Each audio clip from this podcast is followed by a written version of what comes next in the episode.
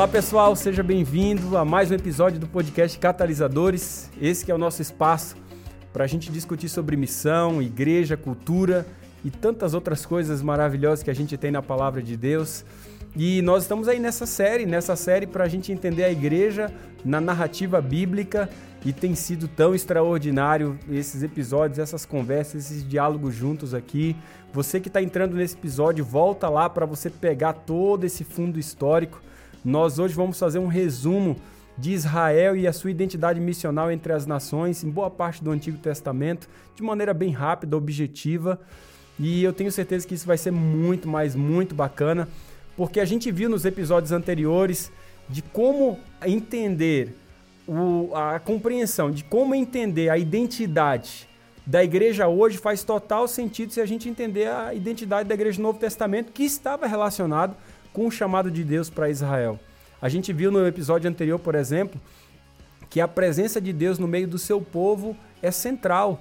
Sem a presença de Deus, a promessa não faz nenhum sentido, a promessa a Abraão não faz nenhum sentido. A vida do povo será caracterizada, acima de tudo, por um relacionamento contínuo de amor e obediência a Deus. E esse relacionamento também é de Deus para conosco, de amor, de aliança. A vida do povo de Deus será caracterizada, acima de tudo, pelo culto coletivo. Nesse contexto de adoração, de celebração a Deus, fruto desse entendimento de que Deus estará presente no meio, no meio de nós, para agir em nós e por meio de nós para realizar a sua missão. Tem alguém que diz assim que Deus age em nós através de nós e às vezes também apesar de nós. Amém por isso, porque Deus age, né? É muito interessante quando isso acontece, porque a presença de Deus no nosso meio dá o entendimento claro a respeito da evangelização no mundo. A gente entende que a evangelização do mundo não é principalmente uma questão de palavra ou ação, como a gente falou no episódio anterior, mas é uma questão de presença. A presença do povo de Deus em meio à humanidade e a presença de Deus no meio do seu povo. E quando isso acontece é extraordinário. Você vai ver que ao longo da história de Israel, como povo missional, ele esteve em diversos contextos, desde uma confederação tribal, logo depois pediu um rei, como todas as outras nações, e isso vai caracterizar um certo tipo de, de cópia do mundo, não daquilo que era o ideal de Deus, mas Deus vai usar também esse modelo para tentar trazer Israel de volta, e depois a gente vê um povo disperso no exílio. Como uma confederação tribal, Deus agora vai chamar o povo de Israel para ser um povo santo entre as nações. Deus vai usar Israel como um, um intermediário para levar a bênção a todas as nações, e o objetivo que define essa identidade e o papel de Israel é o entendimento da sua identidade em Deus, de que esse povo foi chamado dentro do, do contexto da promessa a Abraão. E lá no contexto da promessa a Abraão, você vai ver que a promessa está ligada a três, três questões muito simples. Deus está dizendo o seguinte: eu vou te fazer um povo, você vai ter uma terra e você vai ser bênção porque eu vou abençoar todas as nações da terra. Deus está chamando primariamente a gente não para ser uma denominação, Deus está chamando a gente para ser povo, movimento. E Deus promete para nós de que esse povo vai ser influência na terra e vai ter uma terra prometida. Existe uma lei, existe sim uma terra dada a esse povo, e esse povo para isso é chamado para ser bênção. Esse povo é chamado para ser abençoador. É muito interessante quando isso acontece, porque quando o povo internaliza de que Deus tem uma terra prometida, mas que ele tem que ser povo e bênção agora, a gente começa a viver como um povo de contraste. A vida de Israel, assim como a igreja hoje, deve ser diferente à medida que a gente encarna todo o entendimento da instrução, da lei, da Torá de Deus. Assim como a lei deveria governar toda a vida comunitária de Israel, a instrução do Senhor, a palavra, deve governar e ser a base para o nosso entendimento comunitário com a nossa, com a nossa comunidade, com, com a nossa audiência. Não deve ser aí, como eu disse lá nos primeiros episódios, os três mestres da suspeita que deve governar a nossa atitude, como a gente deve se portar diante da sociedade, mas a palavra de Deus. Israel deveria levar a sério essa tarefa de instruir a geração seguinte sempre nessa realidade. E cabe a nós também hoje instruir, discipular as novas gerações para que elas sejam esse motivo de uma geração de contraste e atração baseado na palavra de Deus. Israel deveria demonstrar igualdade e liberdade entre as tribos que a compunham. E da mesma maneira, a igreja hoje é chamada também para demonstrar igualdade, liberdade entre os seus e para a comunidade. Quando você vai para a monarquia, você vê um reino sacerdotal no centro das nações. Agora nós somos chamados para exercer o papel de sacerdote, de mediar a presença divina no meio das nações. E ali, como comunidade, você vai ver três estruturas básicas no período monárquico. Você tem a figura do rei, você tem a figura do templo e você tem a figura do profeta. Dentro da figura do templo, você, o povo de Deus é chamado à adoração. O povo de Deus é chamado a uma vivência de celebração, permitir que a presença de Deus seja real, contínua, e isso porque está em obediência à aliança. Na figura do profeta, a igreja é chamada a ministrar, a igreja é chamada a servir. A igreja é chamada agora a mostrar os caminhos de Deus. E dentro da figura que você tem do rei, a igreja é chamada a capacitar. A igreja é chamada agora a liderar. A igreja tem que ser sal e luz. A igreja deve mostrar o caminho, apontar o caminho para os outros contextos, para o bairro, para a comunidade, para a nação. Quando a comunidade exerce essas três figuras estruturais, a comunidade exerce as mesmas funções de Cristo. Porque você vê a figura de Cristo como uma figura profética também, aquele que anuncia, aquele que proclama que o reino chegou. Você vê a figura sacerdotal, aquele que ministra não somente no templo, mas ministra as pessoas, aquele que serve. Jesus Cristo disse: Eu não vim para ser servido, mas para servir. E você exerce, e Jesus Cristo exerce também a figura régia, assim como a igreja também é chamada para exercer sua figura régia, daquele que lidera, daquele que capacita. Algumas vezes perguntaram para Jesus: Você é rei? Ele disse: Eu sou rei, mas eu não sou desse mundo. Com que autoridade você fala isso? Refletindo a autoridade sacerdotal e fala: Você é algum profeta? Ele diz, mais tarde Paulo vai dizer, né? Eu sou profeta. Ele era profeta, mas não era profeta dessas ordens, ele era profeta da ordem de Melquisedeque. A figura profética leva a igreja ao entendimento do anúncio, da proclamação. O entendimento do templo sacerdotal leva a igreja a ministrar e servir, e a figura do rei leva a igreja a capacitar e liderar. Quando Israel vive sobre essa instrução que Deus havia dado, como, uma, como dentro do, do contexto monárquico, como uma comunidade dessas três estruturas, rei, sacerdote, profeta, ou rei, templo e profetas, eles iam entendendo e incorporando o processo sacerdotal de centro para as nações. Assim também a nossa igreja é chamada a vivenciar esse chamado profético de anúncio de proclamação, mas o chamado também sacerdotal de ministração e serviço e o chamado régio de capacitar, de liderar, de mostrar o caminho para a comunidade. É muito interessante isso, porque Israel, de certa forma, esquece esse processo, esquece essa vivência. E o que cabe a Israel agora, assim como todas as vezes que Israel esquece da presença do divino consigo e esquece o seu papel sacerdotal, o que, que acontece? Israel vai para o exílio, Israel padece. A igreja também, quando ela perde o seu papel sacerdotal e quando ela perde o seu senso da presença do divino, o seu senso de uma nação santa, a igreja se perde. Ela não se multiplica mais, ela deixa de entender a sua vocação, a sua identidade, e normalmente essas igrejas entram em estágio de exílio. Às vezes a igreja são reféns da cultura dominante e ela perde a sua característica, ela não mais atrai, ela não é mais uma comunidade de contraste. Ela é como qualquer outro clube, qualquer outro, outro empreendimento uh, que existe no mundo. O que, que você vai ver em Israel? Ali no exílio, você vai ver um povo que é subjugado, agora subjugado, e está na diáspora, fora do seu próprio contexto, fora da sua terra. Um povo que agora é chamado a ser santo na dispersão entre as nações. E os profetas muitas vezes são incapazes de deter a correnteza da rebelião de Israel e por fim a esse processo de juízo que sobrevém a Israel. Quantas e quantas vezes Deus tem levantado pessoas para nos, nos trazer de volta, para desafiar o status quo, para nos trazer de volta a um processo de reforma. A igreja mesmo tem falado tanto sobre reavivamento e reforma. Não vai existir reavivamento e reforma enquanto o povo não for direcionado para a missão enquanto não for obediente à sua identidade, ao seu processo original pela qual Deus nos deu. Dois graves perigos que a gente corre no exílio, sempre quando a gente está longe de Deus, e nesse processo de Deus de querer resgatar o seu povo, a gente está sempre correndo esses graves perigos que o exílio impõe sobre nós. Primeiro é retraimento, é a gente se isolar. É a gente se isolar no nosso próprio mundinho e a gente não querer se misturar, a gente não aprender, a gente não, não dialogar. O segundo é a gente assimilar demais, a gente absorver demais a cultura. Aqui eu estou me referindo a dois polos, a ser subcultural e a ser supracultural. A assimilar demais a cultura ou se distanciar demais da cultura a ponto da gente se tornar um gueto sectário ou se aproximar demais, onde a gente perde a nossa identidade, perde o nosso valor, a gente perde aquilo que nos auto-identifica, aquilo que dá a razão da gente existir. Interessante de que essas duas tensões, quando ela é exercida, e todos nós sofremos essas tentações o tempo inteiro como igreja, de ser supracultural ou subcultural, e aqui vem o equilíbrio do evangelho, a gente entender a nossa autocompreensão, a nossa identidade em Cristo como igreja, para a gente não cair nessas armadilhas.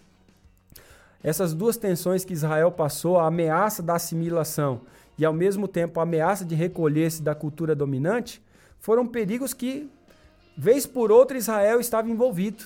Né? A ameaça da assimilação que eu quero me referir aqui é, é essa ameaça de você se separar se separar ao ponto que você não serve mais, se separar ao ponto que você não anuncia mais, que você não proclama mais, que você não denuncia mais, de que você não lidera mais para os de fora. Você se separa para manter a identidade, enquanto na verdade você está, ao se separar, perdendo a identidade.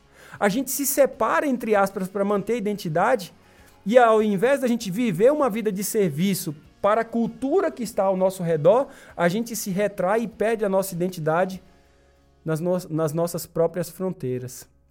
O outro grande perigo é a ameaça da gente se recolher à cultura dominante, a gente, a gente se, se entregar, aceitar o presente de qualquer forma, torcer por uma mudança lá no futuro e ir no embalo de qualquer coisa, ir no embalo dessa cultura dominante, começando lá por aqueles três mestres da suspeita.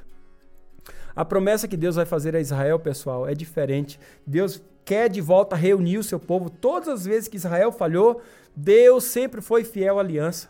Ele quis reunir o seu povo, restaurar o seu povo, e ainda hoje ele está chamando muitas igrejas que perderam o sentido da sua identidade, perderam a sua raiz bíblica. Ele quer reunir de novo o seu povo. Ele quer restaurar de novo o senso de igreja. Ele quer ajuntar o seu povo novamente. E para redimir o seu povo, para redimir Israel, Deus vai usar, assim como está escrito lá em Ezequiel 36, ele vai ajuntar e vai reconstituir Israel. Como que ele vai fazer isso? Como que Deus vai trazer de volta a visão missional para um povo que perdeu a sua característica sacerdotal, a sua característica profética, a sua característica régia? A gente vai perceber que no período intertestamentário ali, Israel está sofrendo muito. Israel não tem esperança de resistir ao poder político e militar de Roma, tampouco ao poder cultural do helenismo dos gregos. E na época da ocupação romana ali, acreditava-se que a vinda do, do governante mundial estava próxima. Havia, de certa forma, uma esperança escatológica, né? E facções e partidos, conforme as suas diferentes visões do reino, se formaram em Israel, e é isso que você vai ver nesse período ali do, entre os dois testamentos facções diversas de Israel, cada um com a sua visão do reino vindouro, os elotes que eram meio ativistas, defendendo o uso da violência da guerra santa. O que eu quero dizer com isso? Que sempre nós temos pessoas, grupos na igreja, que é típico essa, essa esse tipo de visão. São ativistas, revolucionários, que, que promovem muitas vezes uma guerra santa em nome de Deus para trazer de volta a verdadeira visão e identidade, na verdade, uma identidade completamente fora do seu contexto. Você vê por um outro lado os essênios. Lembra dessa dicotomia que Israel está vivendo? De um povo que se isola demais ou que se aproxima demais? Então você vê os zelotes, se aproxima demais com a cultura e acha que o meio militar, político, da guerra é que vai trazer a revolução para Israel, por se aproximar demais. Os essênios querem se isolar. Eles são os quietistas, defendem afastamento total, contaminação zero com o paganismo, então eles se isolam, não tem nenhum papel profético, não tem nenhum papel de misturação com o mundo, o negócio é só ligação com o divino. Ao mesmo tempo você vê os fariseus, outro grupo, outra facção, esses são sectários, né? Eles, eles colocam práticas religiosas rigorosas, como a circuncisão, aumento das leis e assim por diante, para mostrar esse processo de, de contraste que, na verdade, fazia deles completamente legalistas. E você vê os saduceus. São aqueles que seguem a trilha da cumplicidade oportunista, eles se alinham ao poder político, mantendo o status quo, tudo bem se aceitar a lógica grega, nenhuma dificuldade. Você vê essa tensão em Israel o tempo inteiro. E nesse eclipse de uma visão missional quase que surgindo, onde a plenitude do tempo está chegando e o rei do universo está chegando, o verdadeiro profeta está chegando, o verdadeiro sacerdote do mundo está chegando, o salvador do universo, o Senhor da glória está chegando, você vê Israel envolvido nessas, nessa dupla dicotomia, afastado demais da cultura ou, ao mesmo tempo, próximo demais da cultura, sem manter o equilíbrio de um povo que entendeu a sua autocompreensão como uma nação santa mas ao mesmo tempo uma nação de sacerdotes. Essa compreensão equivocada da vinda do reino é que faz chegar ao período onde Jesus está agora para vir, todo esse dilema onde Jesus Cristo tem que reconfigurar o seu povo. As consequências das suas ocupações opressivas pela qual Israel sofreu trouxe para Israel um verdadeiro desvirtuamento a respeito do seu verdadeiro papel no mundo. Um, um, dos desvirtuamentos que Israel esqueceu, e por se esquecer, o que levou Israel a ser um povo exclusivo etnocêntrico. Um povo que assevera privilégio demais em detrimento de outras nações. Eles se sentem muito privilegiados, mas eles não entendem que esse privilégio é para doar, é para ser extensão para outros povos. Consequentemente, quando você vive para si e não vive para os outros, o que, que acaba sendo o centro da vida de vocês? O que, que acaba sendo o centro da vida da igreja, da vida de Israel? Ódio, vingança para com os gentios. Eles guardavam vingança de que o dia do Senhor era só dia de juízo, não era dia de salvação. As facções tinham uma unidade no ódio e não na graça, não no evangelho. Quando a gente se torna exclusivista, a gente tem um olhar muito mais julgador, a gente tem um olhar muito mais de retraimento, um olhar de superioridade do que um olhar de aproximação exatamente o contraste que Cristo vem trazer. Cristo vai se misturar com os pecadores, com aqueles que eles não queriam, por quê? Porque a base do entendimento, da identidade de Cristo é o amor, não é o ódio. Não é a vingança. O chamado missional da igreja não é o chamado que nos afasta do povo, mas é o chamado que nos aproxima do pecador. Isso quer dizer que a audiência da igreja pela qual ela deveria se misturar deveria ser muito mais os de fora do que os de dentro. Porque o chamado não é do ódio, não é do retraimento, não é da vingança, não é de achar de que os outros são piores do que nós. Não.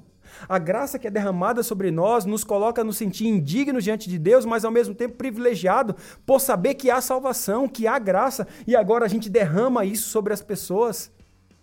Mas as facções de Israel estavam unidas sobre o ódio, por quê? Porque haviam esquecido a sua identidade como uma nação santa, como um povo eleito, como uma nação de sacerdotes. Agora eles já não mais andavam sobre a prerrogativa daquilo que era o referencial passado para uma lógica futura para abençoar as nações. Não, eles se sentiam abençoados, esqueceram o passado e não conseguiam ver mais o futuro sobre a ótica daquilo que Deus havia falado. Eles mudaram a sua compreensão a respeito do reino. E a compreensão do reino era de favor para si próprio, mas não de favor para o mundo. É interessante que quando você entende isso, você vê que o sofrimento de Israel foi constante. Esse entendimento errado levou Israel a entender, inclusive, o sofrimento de maneira errada. Centenas de anos, ora no exílio, ora sob ocupação, muitas vezes ocupação opressiva, uma ocupação atrás da outra, mesmo na sua terra. Tropas estrangeiras que devastaram a Terra Santa várias vezes. Cometeram atrocidades, injustiças, incluindo estupro, destruição, roubo, roubo de propriedades, trabalhos, trabalhos muitas vezes forçados, acantonamentos de soldados, extorsão de dinheiro. Até o próprio filósofo Hegel diz que a história é, de Israel é uma história de exploração opressiva. É muito interessante ver como ao longo dessa história, olhando para aquilo que Deus havia prometido e olhando a realidade do povo de Israel, como essa identidade é ferida, Deus está falando constantemente: olha, vocês estão olhando para vocês, estão perdendo a sua identidade, por isso a identidade de vocês está ferida. Quando vocês começarem a voltar para a sua verdadeira identidade, vocês deixarão de ter orgulho em vocês mesmos e começarão a ter orgulho ao chamado que Deus deu para vocês. E esse chamado é uma responsabilidade. Quando a gente esquece o chamado, a gente começa a ter orgulho exacerbado e qualquer coisinha fere a nossa identidade. O povo de Deus tem uma identidade forte porque é fiel ao chamado missional. O povo que acha que possui status especial tem um Deus poderoso, uma terra santa, mas é um povo que vive sob opressão. A esperança se transformou em ódio. E a ânsia, que agora é uma ânsia amarga por vingança, a todo instante está na boca, no pensamento de Israel para os seus opressores. As leis rigorosas de alimentação, a purificação judaica, tudo isso são muros que são culturalmente erigidos para mantê-los separados dos gentios e não para se abrir para amar. Por, isso que a primeira coisa que Deus diz é o seguinte: não vai ter prédio, não vai ter templo. Se é isso que separa vocês dos outros, se gentio não pode entrar aqui para adorar, se não pode mulher entrar aqui, então não vai ter mais isso, não vai ter mais separação, porque o meu povo vai ser chamado para um povo para as nações. E se Israel, ainda no início, mesmo no livro de Atos, não queria ter contato com outras nações, vem a perseguição e força o povo ir para os gentios. E aonde que a igreja explode? É nos gentios, é em Antioquia, é Éfeso, é Corinto, é Roma. É ali que a igreja explode. E a igreja de Jerusalém? Como ficou a igreja de Jerusalém? Doentia, precisando que Paulo passasse em várias cidades para tentar a, arrecadar alimentos para atender os pobres de Jerusalém. Deus teve que levantar uma perseguição, por quê? Porque as leis rigorosas eram, na verdade, leis que criavam muros em contato com o verdadeiro chamado de Israel, o chamado para ir às nações, o chamado para estar em contato com o povo.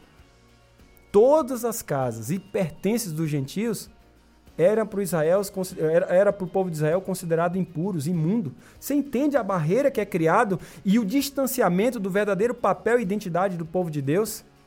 Gentios não podiam entrar no templo, como diz lá em Marcos 11, versículo 17. Eles haviam sido colocados, gente, no meio da terra para brilhar, para ser luz para as nações. Desde quando, quando, estavam como livre confederação de tribos, desde quando estavam numa monarquia, e mesmo quando era uma minoria sem pátria, dispersa entre as nações, Deus não abandonou a aliança de Israel e mesmo assim chamou Israel para exercer o seu papel. Abraão, Moisés, os juízes, os reis davídicos, os profetas, todos esses compartilhavam um chamado em comum: restaurar o povo de Israel ao seu chamado de levar a bênção às nações.